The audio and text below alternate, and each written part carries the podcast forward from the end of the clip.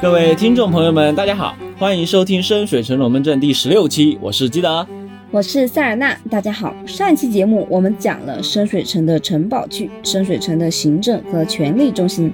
今天咱们就顺水推舟啊，讲一讲深水城的法律。终于要开始普法了。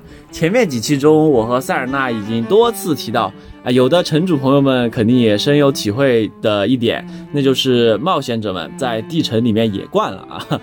觉得把个把个人送到诸神的怀抱不算多大个事儿哈，至少在城市里啊，这种思想不太正常啊。其实我觉得在有魔法的世界里，在地城里面杀人都不算月黑风高。你想想老滚里面，在深山老林的山洞里，不小心杀了学院的法师们，都会被立即弄上通缉令，好吧？也不知道他们是怎么发现的，刑侦手段相当先进啊。啊，是相当奇幻才对。你想想啊。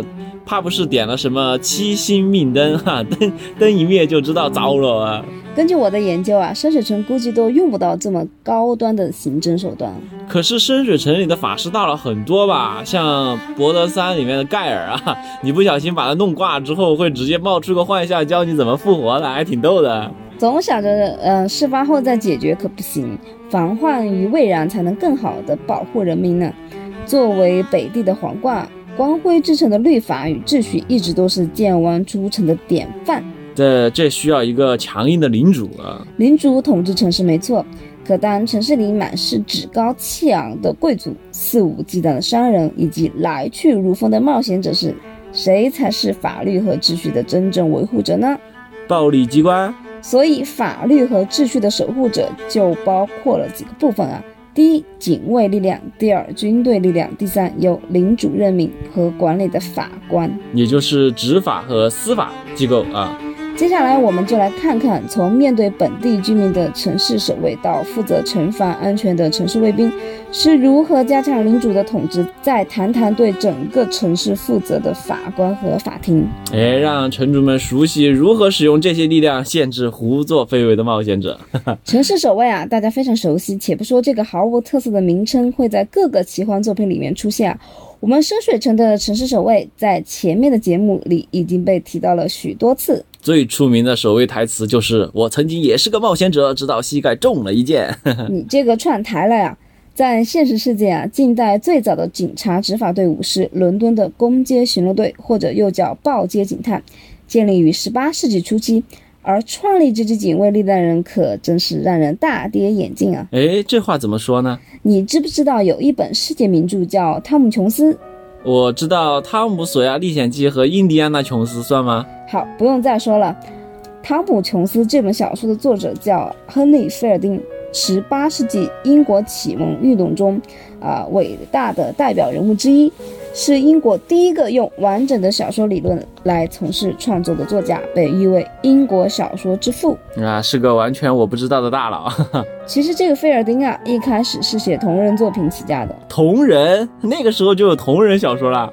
跟菲尔丁同时期有一个著名的小说家叫塞缪尔·理查逊啊，他的小说是所谓的书信体小说，就是以信件啊来来往往来展开情节，描述人物啊，少年维特的烦恼和查令十字街八十四号那种类型。那么算起来，爱你就像爱生命也是喽。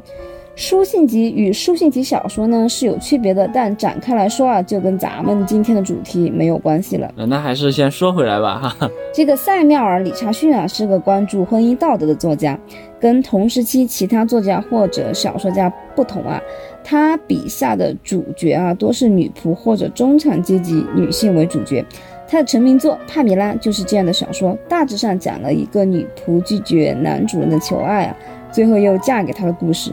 啊，懂了。虽然是完成了阶级的跨越，但爱的是灵魂，不是钱。这小说的副标题叫《美德有报》，女主角帕米拉可谓美德和正义的化身。我个人认为啊，理查德的这类小说呢，既包含了当时十八世纪中产阶级的平权思想，又表达了他认为小说可以承担道德教化作用的观念。而他笔下的这类充满女德的女性角色，有时候会让我想到琼瑶阿姨的部分角色，就是那种受尽千般磨难仍然初心不改啊，出淤泥而不染，最后终于爱情和名利双收。你现在的眼光来看，有些微妙哈。虽然塞缪尔·理查逊的小说情节没有那么狗血，但细细一品啊，颇有异曲同工之妙。这就叫套路传百年啊！哎，我们不是在说菲尔丁吗？他跟菲尔丁有啥关系啊？菲尔丁啊，当时就很看不惯塞缪尔这种小说啊，觉得他把美德当成商品，于是写了部小说叫《约瑟夫·安德鲁传》，以帕梅拉的弟弟约瑟夫为主人公啊。他这个呃弟弟啊，应该就是他虚构出来的人嘛，对吧？情节呢就镜像了一下，是个被女主人诱惑的男仆，但他没有他姐姐那么幸运啊，很快就被赶出去了。侮辱性极强啊！但让菲尔丁写着写着呢，就开始放飞自我了。但后面呢，完全就变成了，如果用我们啊现在的眼光来看，那种跌宕起伏、一波三折的冒险小说。嘿，有点意思。那汤姆琼斯呢？这本小说的全称叫《契尔·汤姆·琼斯的历史》啊，是菲尔丁的代表作，是大概在啊一七四九年啊写完的，或者说出版的，也常被看作英国十八世纪小说的最杰出巨作。哎，有点意思。不过塞尔纳，咱们今天是要畅聊英国文学史吗？啊，当然不是。我其实想说的是啊，菲尔丁作为英国启蒙时代的杰出代表之一啊，不仅仅是因为他的文学成就。也因为他积极投身公共事务啊，伦敦的公街巡逻队就是他利用自身影响力建立起来的。虽然你起这个话头的时候我多少猜到了，但还是要说这个界跨的有点猛啊。其实啊，我也是才知道，我以前在看英国文学史的时候，只知道说这个亨利·菲尔丁啊是个呃特别牛逼的小说家，他就是他的小说理论啊，成为了现代的，呃，为现代的小说就是开辟了道路嘛。那我在准备这期节目的时候去查资料啊，我想看看说，哎，第一个警察是什么时候建立的呢？啊，发现啊，就是呃伦敦的攻坚巡逻队。然后一看建立人啊，写的是亨利·菲尔丁。我想说，哎，这个亨利·菲尔丁是我知道的那个写小说的亨利·菲尔丁吗？一查果然是他。看来就是牛人有很多都是多才多艺的啊。对，没错，就是我们还是啊，不过我们还是回到深水城吧。好。城市守卫就是深水城的警察力量，除开逮捕违法者外啊，他们还会处理很多事情，比如协助负重过程的路人，寻找跑丢的小孩，指路，提供基本医疗，在巡逻的时候调节赌博纷争，甚至是小孩子打架。就像我们从小被教育的那样，有问题找警察叔叔啊。巡视街区的巡逻小队呢，通常由四名守卫组成，一名阿玛。一名 Sevala 和两名守卫。鉴于这个名词有点不好翻译啊，我参考香港警察直接来解释一下。原文里描述的是 s i v a l a 等于 Captain 或者 Lieutenant。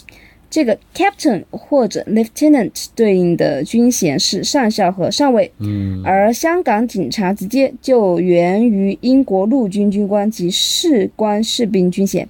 这么对照看下来啊，一名 Captain 或者 Lieutenant。就相当于总警司或者总督察。哎，这个名称一翻，画风立刻就不一样了。哎，不过警司和督察官阶不一样吧？只说直接的话呀，警司应该是在督察之上，约莫于部长与分区小队实际指挥官的区别。嗯，那回到这个四人巡逻队啊，是谈不上什么总不总的。对，四个人嘛，啊。这个督察呢，就是小队指挥官，所以这个 s e v a l a 也称 Captain 或者 Lieutenant，就相当于督察，对吧？嗯。那么为了保证命名的一致性，我们就用警督来赞成。那其实就是队长嘛。不过不愧是搞翻译的啊，一个小名词这么讲究。名词是最难翻的，好吧？而且我也觉得这种称呼呢，还是欠妥当。但是一时又想不到更好的名词，就先这么叫着吧。还有一个叫什么阿玛的呢？这个阿玛是等于呃 sergeant，对应的军衔是中士，在香港警察直接里对应的是高级警目，就暂时用警目来称呼吧。这个级别的差距很奇妙啊，队长是督察级，副队长是原佐级，两个小名没有级别，看来深水城的行政职级还需要更加细化啊。想不到基德对香港警察制度还有所了解嘛？这个。小时候港片都大家都看的多嘛，就查了一下，呃，所以咱们团的汤姆最后是荣升了队长，就是相当于升了督察哈。嗯，对，差不多。这些城市守卫啊，都穿着链甲外罩皮衣，颜色是绿色、黑色和黄色，装备的武器有棍棒、匕首和短剑。居然没有配备长剑，明明应该是标配中的标配啊！这个你就不懂了嘛。警察力量不像军队，不需要太大的威慑力。如果装备显而易见的锐气，走在大街上，你说市民看了会多害怕？所以你看，咱们的警察大都是携带的警棍，对吧？そうですね。不过守卫呢是可以出入呃位于城堡、宫殿和城墙塔楼的军械库。如果需要面对严重的骚乱，他们就会根据要求，全副武装的骑马前往所在地进行支援。 哎，跳跃大搜查线里面也是需要上级批准才能配枪的啊，而且那还是刑警。我记得电视剧、电影里面也都是这样啊！一旦确定了暗中交易的地点，一大堆警察就开着警车，第一轮第一轮马上就过去了。这个第一轮第一轮好像不是警车的声了？呃呃，是玩儿闻儿才是啊，那是救护车啊。对，假如上来的冒险者和本地的黑恶势力在街上发生了流血冲突，可能就会遇到这样的情况。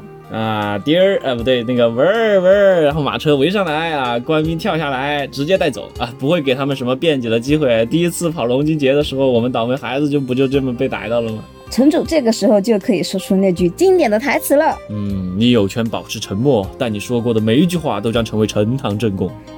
啊，一点气势都没有啊！嗯，而且当班的城市守卫啊，搜捕权其实蛮大的，除非有领主的特别令状，他们可以搜查任何地点、任何人和任何物品。嗯，非常牛逼啊！这一点上，我们之前其实是用了村规的。队伍里面的半兽人去一家肉铺进行调查的时候呢，由于行动不慎 啊，被店主发现了。呃，那个店主直接诬赖他说他偷了自己的钱包啊，这一番纠缠就引来了城市守卫。然后这个正义的半兽人义正言辞的要求城市守卫搜查这家肉铺啊，这当然被我们以没有搜查令给拒绝了。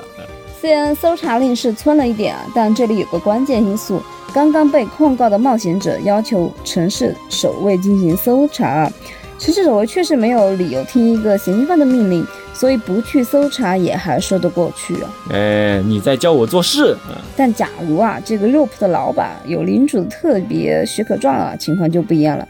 至于到底有没有呢？这就留给各位城主自行裁决啦。嫌冒险者烦，就家家门店都给个特别许可啊！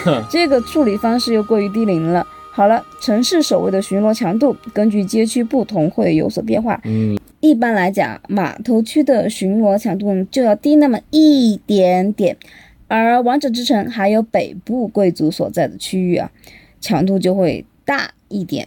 呃，城主就可以根据城市守卫的巡逻强度来设置冒险者们搞事前或者搞事后啊被发现的难度等级。如果巡逻队遇到严重的骚乱，他们会吹响背带上的号角，发出独一无二的。令人哆嗦的警报声来寻求增援，其中一名队员啊会立刻到最近的塔楼和哨岗传讯，有必要的话还会寻求城市卫兵的援助。哎，这就是那个呜呜呜的警报声的来源哈！而且城市卫兵的挑战等级就比守卫高多了吧？毕竟是训练有素的职业军人嘛。那这些巡逻小队又由谁管理呢？城市守卫啊，直接向公开领主负责，统领整个城市守卫的人被称为是 captain。怎么又是 captain？这人军队长啊，这是大队长、中队长、小队长。之前说过，captain 也有总警司的意思，那么用在这个职位上就非常合适。总警司的传令官或者叫通信员啊，则被叫做今日执勤官 （officer of the day），是从普通守卫里挑选出来的，有四个人。那相当于他的亲信嘛，勤务官之类的啊，差不多呀。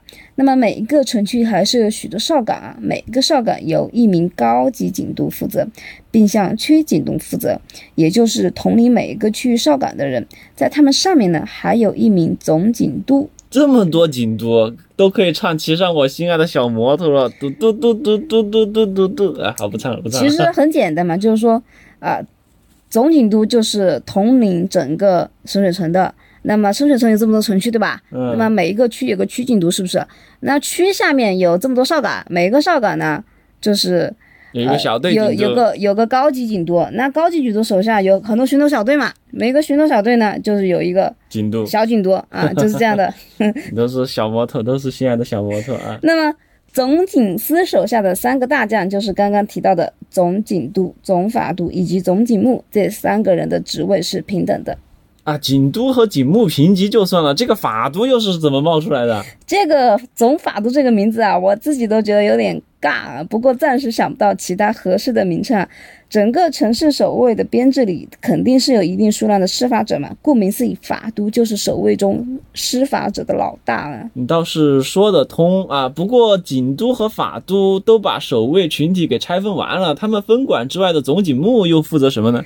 之前那个英文阿玛从构词法来理解啊，就是管理或者从事与武器装备有关的军事，而这个总警目啊，恰好就是城市守卫的武器和装备管理员。哪路货喽？不过巡逻小队的这个阿玛听起来就跟阿玛一样，嗯 和总警目之间职能上还是有区别吧？感觉没有翻译出来啊。如果各位听众有更好的建议，也欢迎告诉我，予以纠正啊。嗯，群众的智慧是无穷的嘛，相信一定会比我们，相信一定会有比我们专业的多的听众朋友哈。我们接着说城市守卫啊，如果他们要逮捕嫌疑犯，巡逻四人组的其中两个人必须立刻把对方押送到法官面前，另外两个人留下来继续巡逻啊。这个执行力太严格了吧，当场送行啊，这是。如果有必要的话，他们也会协助或保护受害者处理一下赃物之类的。假如是商铺的店主被逮捕，那么留下来的那两名守卫呢，就必须看守对方的货物财产，并尽他们最大的能力让这个店铺的生意啊继续下去。合着守卫还要兼职柜台销售，帮忙做生意。那要是抓走了一个厨子，怕不是还得留下来炒几个菜啊？这需要守卫们多才多艺啊！但是呢，他们对啊、因此引发的损失啊，或者搞砸店铺的买卖啊，是不会负责的。帮是福分，不帮是本分嘛。哎我觉得安排这么一个随机遭遇就会很有意思啊！冒险者们去商店买东西，本来商量着怎么砍价呢，结果一进去就遇到两个城市守卫站在那儿，不知道双方都会做出什么样的反应啊！这个就留给各位冒险者去和城主去碰撞了嘛。那么提醒各位一下，城市守卫身上还带着两个麻袋，瞧，都麻袋，为什么会有麻袋啊？这些麻袋上面有细细的孔洞啊。城市守卫遇到危险的嫌疑犯啊，或者异常啊挑战的破坏分子呢，他们就会把这个麻袋套在对方的头上，然后用皮带绕过他的腰腹，捆得扎扎实实的。之后呢，用调节绳调整好长度，然后拉着嫌疑犯就走。哇，要是这危险的嫌疑犯试图逃走啊，或是冲向其他人，想要引发混乱啊，他们就会几个人呃一起用力啊，拉着那个麻袋上的绳子，免得这家伙横冲直撞嘛。这和我啊听你说麻袋的时候想要的画面差不多，简直就跟脱牲口一样。相信冒险者们是肯定不愿意遭受这样粗鄙的待遇的啊。他们在抓捕嫌疑犯的时候呢，会先展开肉搏，并尝试卸除对方的武器。要是嫌犯继续挑衅啊，他们就几个打一个扑上去，利用身体的力量把对方压倒在地，再对着膝盖来几脚，让人动不了。所谓对付这种人，不要讲什么江湖道义啊，大家一起上啊，最后再套上麻布口袋，完美啊！协防的法师们啊，也会准备行动迟缓呀、睡眠术啊，或者人类定身术啊，控制效果显著，而且也不会造成大范围的危害。啊，所以说施法者们就业前景广泛啊，能救火，能去污，还能当打手，哪儿都用得上。要是城市守卫遭遇了强大的危险分子，比如高等级施法者之类的，他们就可以拔剑就地正法，以保护自身的性命。鸣枪三次之后直接击毙啊！这是之后呢，再使用死者交谈来判断这个被就地正法的人是不是无辜的。那要是无辜的呢？那这个倒霉蛋就会被复活啊，复活费用由城市支付。这个是危机自判，先杀再审啊！这个这个执法思路稍微有点即视感。嗯，你好像意有所指呀。如果守卫因自卫杀人啊，是不会被指控的；但如果有明显的证据指出他故意杀人，就会被开除。不过这样的事情很少发生。嗯，怎么说呢？这个，哎，就是往好的方面想，说明深水城的治安很棒棒嘛，警察不腐败啊。是的，所以这个市民啊，对城市守卫还是很有好感的。哦，下期我会讲讲城市的另一支防御力量——城市卫兵。欢迎大家继续收听我们的节目啊，给我们留言或者提出批评啊，再帮忙修改一下塞尔纳的翻译问题哈，提出你们的建议。我是基德，我是塞尔纳，我们下期节目见。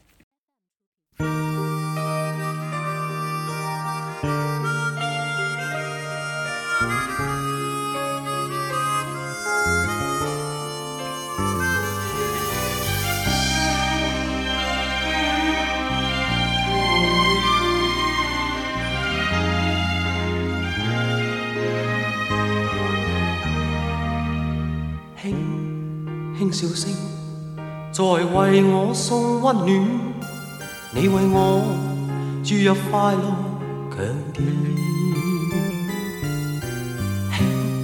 轻轻说声，漫长路快要走过，终于走到明媚晴天。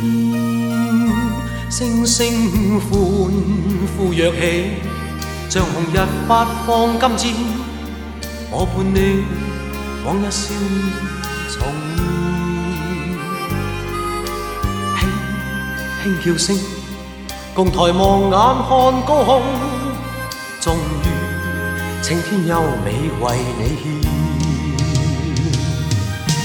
拥着你，当初温馨再涌现，心里边童年稚气梦未污染。今。日我与你又是肩并肩，当年情，此刻是添上新鲜。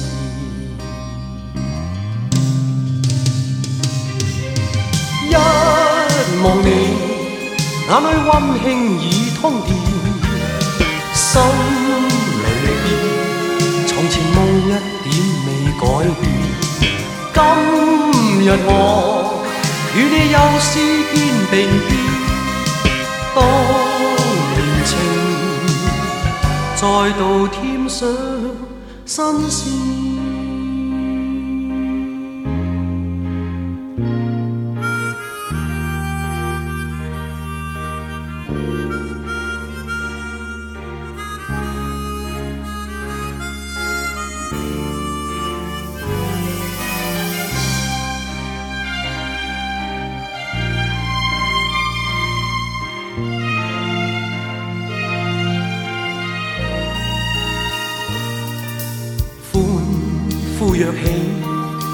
日发放金箭，我伴你往日笑面重现。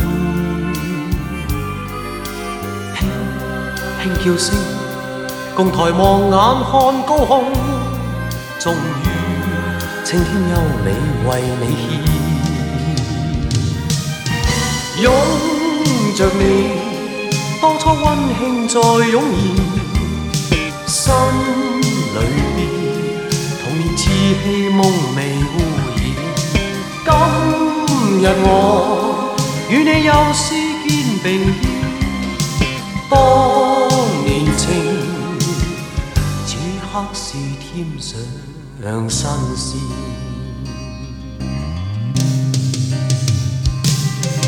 一望你，眼里温馨已通电，心。里前梦一点未改变，今日我与你又是肩并肩，当年情再度添上新鲜。